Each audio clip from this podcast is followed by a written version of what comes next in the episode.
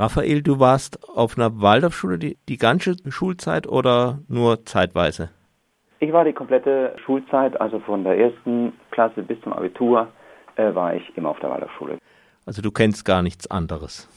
Nein, ich kenne letztlich, wirklich kenne ich nichts anderes.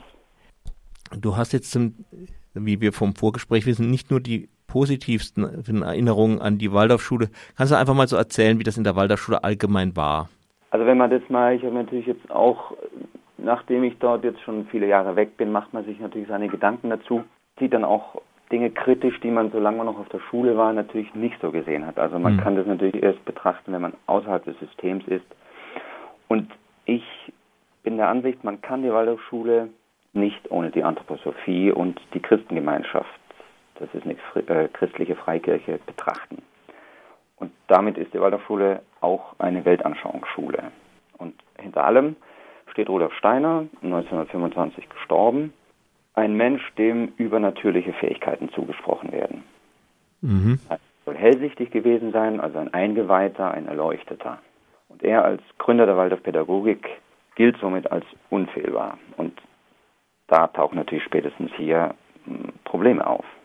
Also zumindest in den 90er Jahren tat sich meine Waldorfschule schwer damit, die pädagogischen Vorgaben von Rudolf Steiner in der Pädagogik zu reformieren, äh, kritisch zu sehen, mit einem heutigen Blick zu betrachten. Und somit hält man an einer 1920 entwickelten Pädagogik fest. Und niemand wagt es, weil er sich ja, keiner fühlt sich ebenbürtig gegenüber Rudolf Steiner, wagt es, an Dingen zu rütteln, die in den 20er Jahren des letzten Jahrhunderts festgelegt wurden. Und das ist schon ein Dilemma. Mhm. Ja, und vielleicht ist es heute anders. Kann ich nicht beurteilen. Und wie hat ja. sich das bei dir auf der Schule geäußert? Ja, also ich möchte vielleicht kurz noch darauf eingehen, dass der Anthroposophie die Reinkarnationslehre zugrunde liegt. Das heißt, dass wir Menschen im Grunde unsterbliche Seelen sind, die durch Wiedergeburt immer wieder ein Leben auf der Erde führen können. Meines Wissens ist das ein wichtiger Bestandteil in der Waldorflehrerausbildung. Mit dieser Sichtweise begegnen dann die Waldorflehrer ihren Schülern. Das muss nicht Schlechtes sein, das kann auch schön sein aber aufgrund esoterischen und ich nenne es mal Halbwissens oder Pseudowissens führt es zu einer Überheblichkeit und zu teils abstrusen Fehleinschätzungen und Kategorisierungen von Schülern und damit dann letztlich zu Ungerechtigkeiten gegenüber individueller Entwicklungsmöglichkeiten und berechtigter Lernbedürfnisse von Schülern. Also vermutlich ist ein hochbegabtes Kind auf der Waldorfschule nicht gut aufgehoben.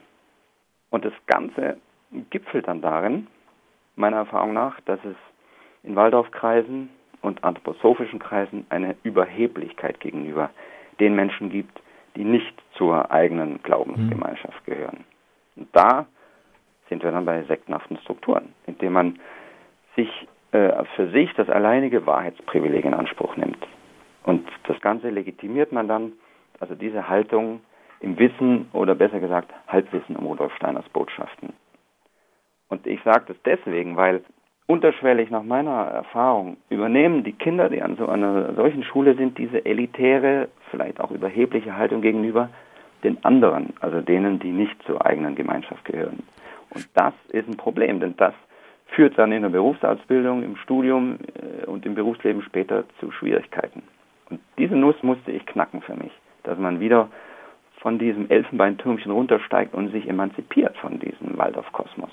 Ich kann wirklich den äh, Eltern nur raten, die äh, ein Kind auf eine Waldorfschule schicken wollen, dass sie ihre Kinder auch wirklich äh, in die Freizeitangebote am Wohnort für die normalen, nenne ich es mal, wirklich hinschicken, wie Sportverein, Pfadfinder, Feuerwehr, Kinderchor, was auch immer es so gibt, damit man als Kind lernt, mit Gleichaltrigen, die nicht zu den Waldorfkreisen gehören, vorbehaltlos umzugehen und sich dort zu integrieren.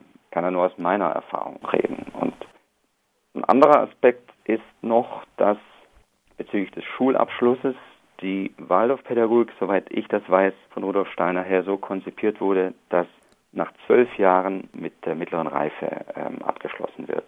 Und man muss ja schauen, also nach zwölf und nicht nach zehn Jahren wie auf der staatlichen Schule. Und dann die, das Abitur und die Vorbereitung darauf wird dann irgendwie so drangehängt. Dass man viele Jahre keinen Schulnotendruck hatte, das ist natürlich toll und schön führt aber in der Vorbereitung auf einen staatlichen Schulabschluss dann zu enormem Lerndruck, da in fast allen Fächern dann nur der Prüfungstag zählt. Und weil es ja keine äh, Anmeldenoten aus der Vergangenheit gibt und das kann dann gut oder kann dann halt schlecht ausgehen. Und ich glaube, ich würde raten, ich würde es vielleicht mit meinen Kindern so machen, dass man, sofern das Abitur angestrebt wird, dass man in der Oberstufe dann aufs Gymnasium wechselt. Und die äh, von mir erwähnte Christengemeinschaft ist, wie gesagt, eine christliche Freikirche und in meiner Waldorfschule zumindest gab es im Untergeschoss so eine Art Tempelbereich, wo Räume, die ausschließlich für diese zeremoniellen Zwecke genutzt wurden, waren und dort fanden dann allerdings auf freiwilliger Basis Gottesdienste im Ritus der Christengemeinschaft für die Schüler statt. Und ob so etwas an eine Schule hierzulande gehört, kann man wirklich mal in Frage stellen. Und ich würde auf jeden Fall raten, dass man die Waldorfschule, auf die man sein Kind schicken möchte, dass man die wirklich auf Herz und Nieren überprüft und immer wieder hingeht zu Veranstaltungen, kritische Fragen stellt, sich unbequem zeigt. Dann wird man ja sehen, ob einem auf Augenhöhe begegnet wird oder nicht.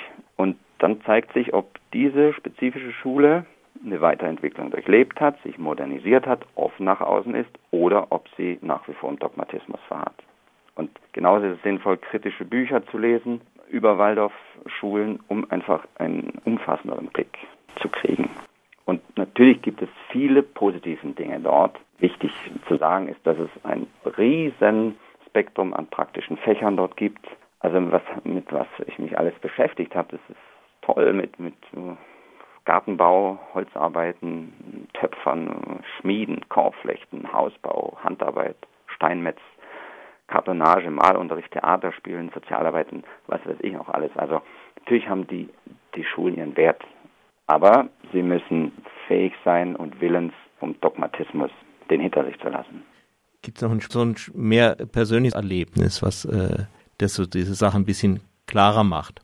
Ja, also was eine unschöne Erfahrung war, das, das liegt aber, hängt damit zusammen äh, mit dem, was ich vorhin erwähnte, dass man so an einer Pädagogik sich festklammert, die schon wirklich alt ist und zur damaligen Zeit sicherlich auch Züchtigung legitim war an Schulen. Habe ich erlebt, dass Lehrer auch äh, Ohrfeigen verteilt haben. Also es ist kein Lehrer mit, mit einem Rohrstock rumgelaufen, natürlich nicht. Mhm.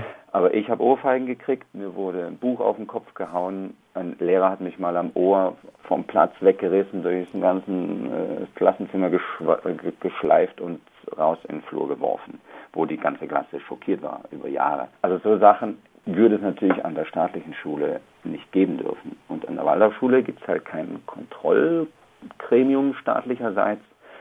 Und da kann es dann schon so, solche Auswüchse geben.